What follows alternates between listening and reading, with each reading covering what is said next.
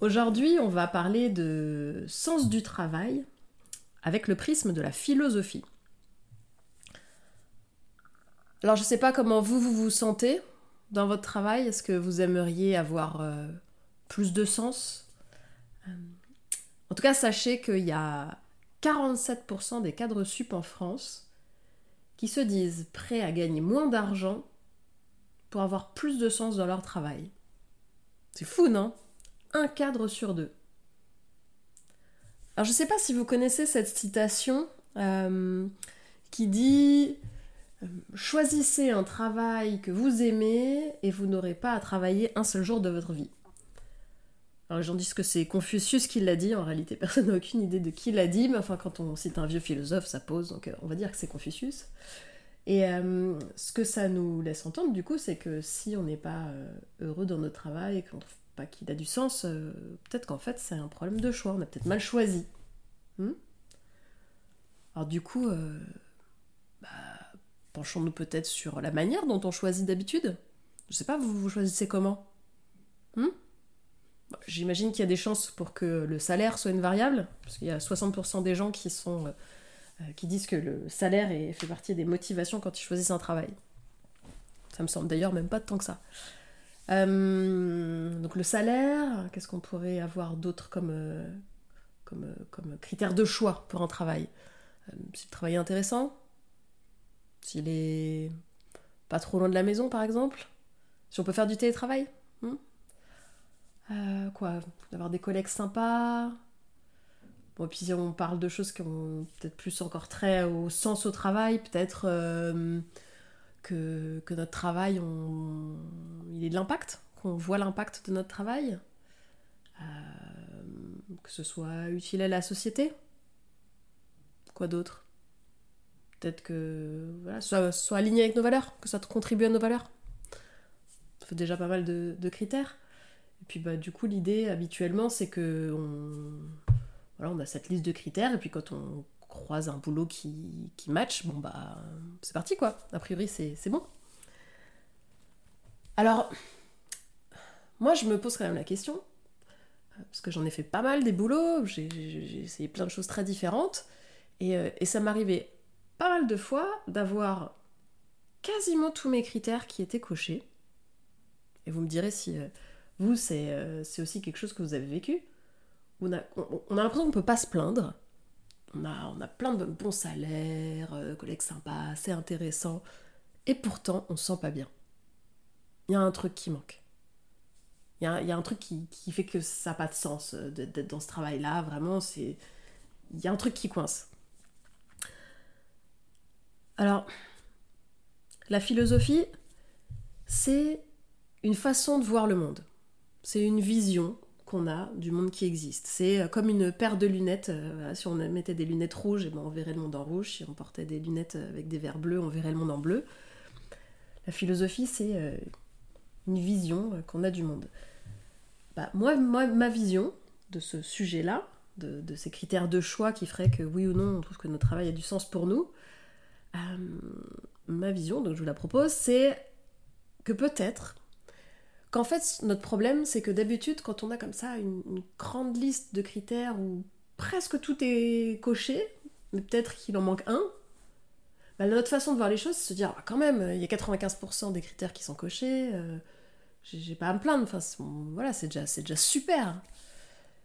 Mais qu'en fait, chacun de ces critères, plutôt que de les voir comme des cases à cocher, et faut en cocher un maximum, ce serait peut-être plutôt comme euh, des maillons des maillons d'une chaîne. Imaginez que tous ces critères, euh, tous ces maillons, voilà, ils sont imbriqués les uns dans les autres, puisque c'est une chaîne, donc ils sont liés les uns aux autres. Et ce dont on se rend compte quand on prend cette euh, métaphore de la chaîne, c'est qu'une chaîne, elle a la force de son maillon le plus faible. S'il y a un maillon qui casse, la chaîne, elle casse. On s'en fiche que tous les autres maillons soient très forts. S'il y en a un qui n'est pas solide, la chaîne casse. Et pour le travail, ma vision, c'est que euh, c'est ça qui se passe. Qu'en fait, il ne faut pas essayer de cocher un maximum de cases, mais plutôt de s'assurer qu'il n'y ait pas des maillons, et les maillons étant euh, nos critères de choix dans un travail, des choses essentielles qui comptent pour nous, qu'il n'y ait pas des choses qui soient qui, qui, fassent pas partie de l'équation. Sinon, on peut pas avoir de satisfaction au travail. Alors, quand on se dit ça, est que vraiment ça, ça nous permet de choisir un, travail qui ait du sens. Bah, Moi, ce que je me demande déjà, c'est quoi un travail qui a du sens? Hmm?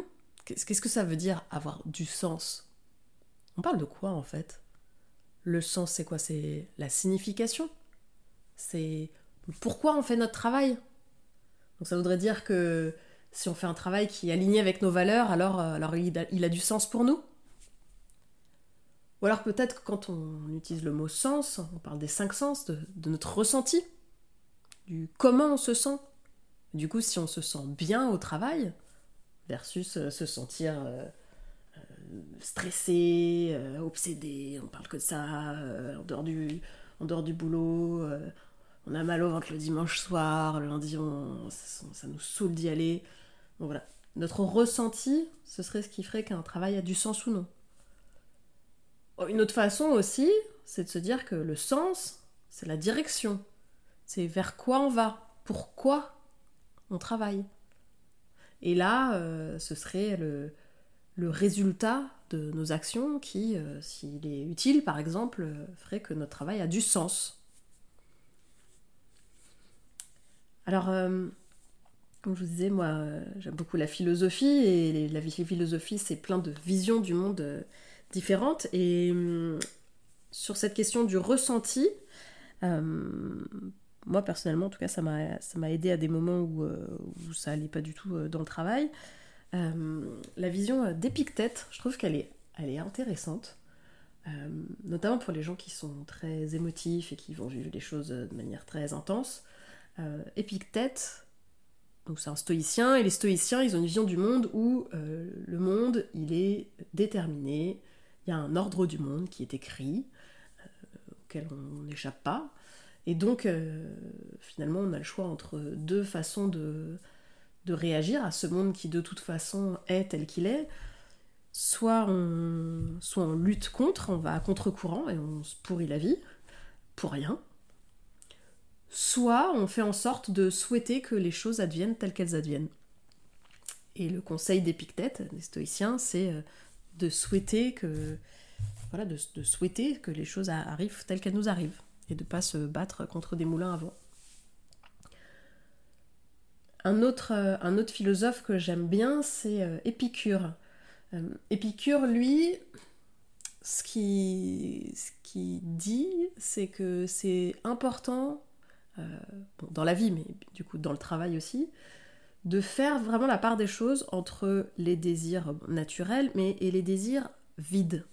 Alors, euh, bon, ce qui correspond à un désir naturel, par exemple, ça va être euh, manger, boire, dormir.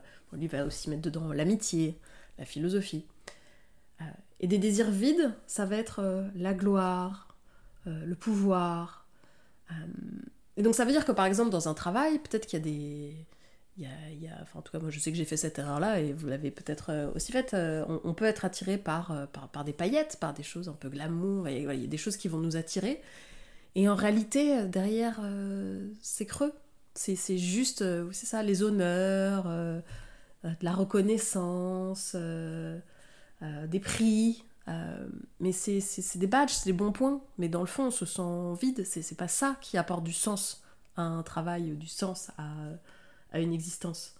Ça c'est, vide. Et faire la différence entre ce qui nous nourrit et ce qui, ce qui relève de la paillette, euh, c'est, euh, c'est essentiel selon, selon Épicure.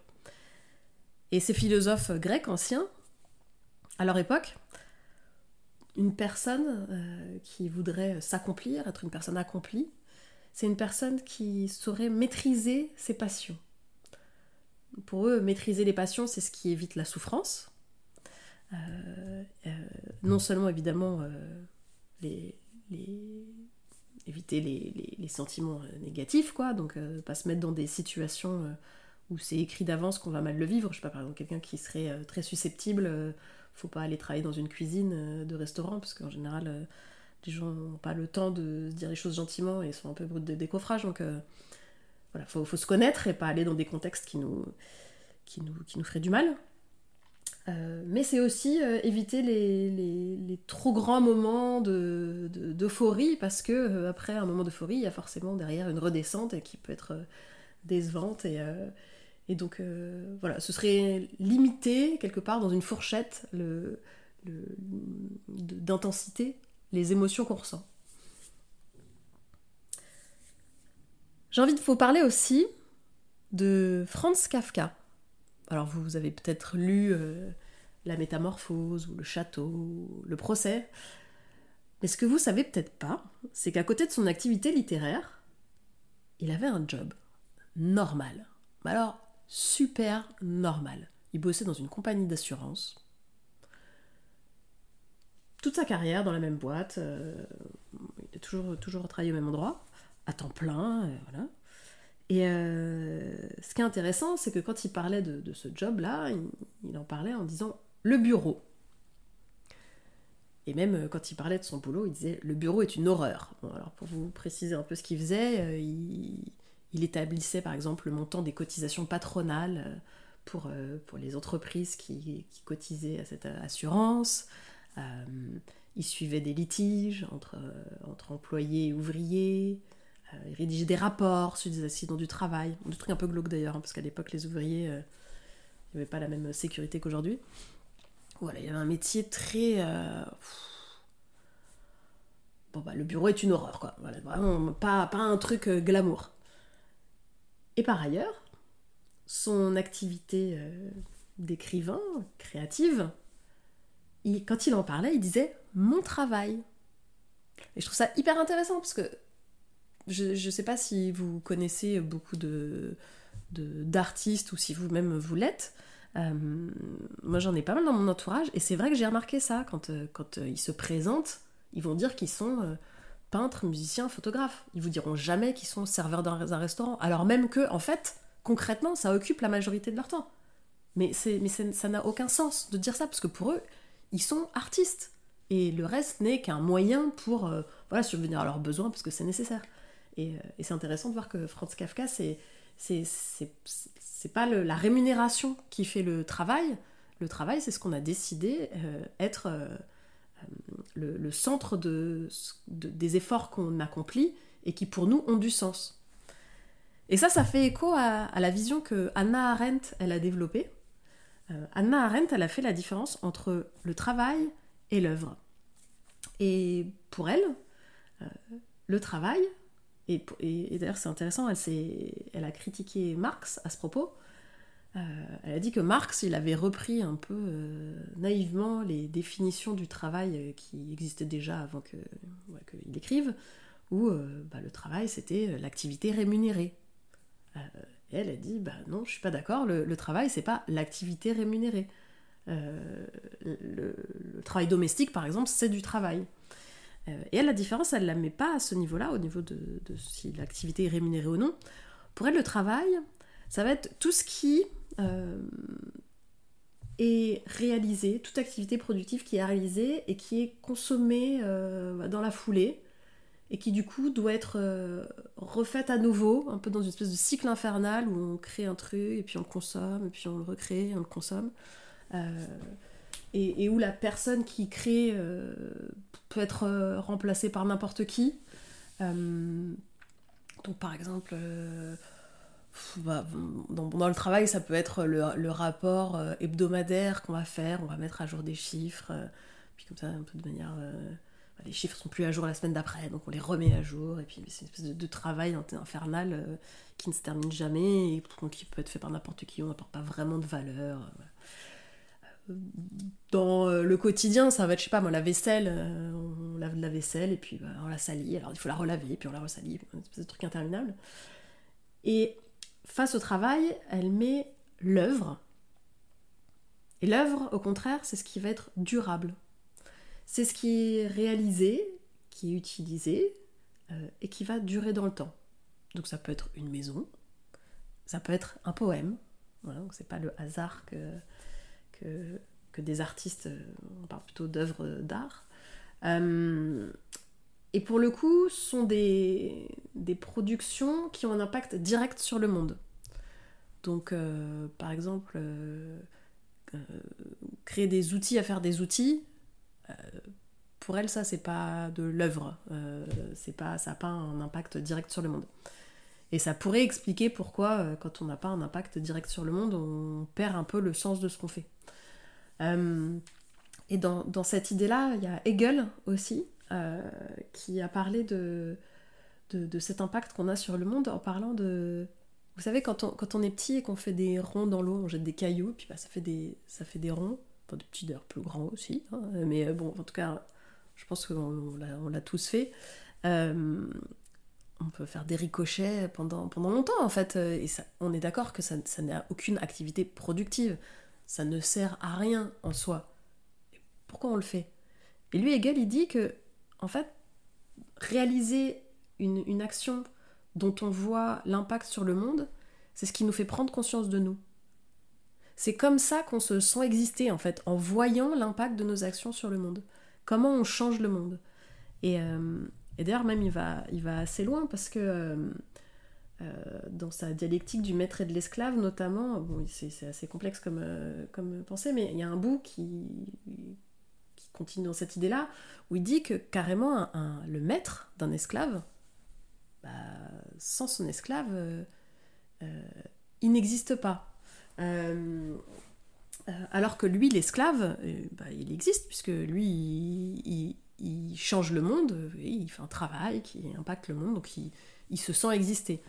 Alors que lui, le maître, sans esclave, il n'a aucune existence. Si, si l'esclave allait jusqu'à euh, euh, prendre sa vie parce qu'il veut plus être esclave, eh ben, le maître n'est plus maître si elle n'a plus d'esclave.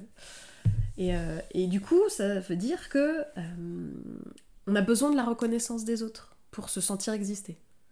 Donc pour Hegel, la, façon de se sentir exister, c'est d'un côté de voir notre impact sur le monde, mais c'est aussi de, voir la reconnaissance des autres. Enfin, l'enfer c'est les autres, Sartre, c'est de manière négative quand même euh, la, même idée.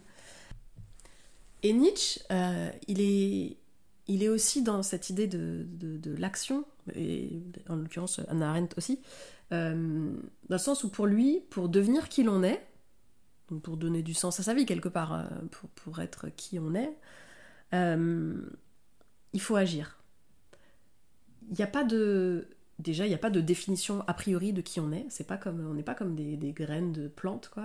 on ne sera pas un tournesol parce qu'on est une graine de tournesol ou on ne sera pas une rose parce qu'on vient d'une graine de rose.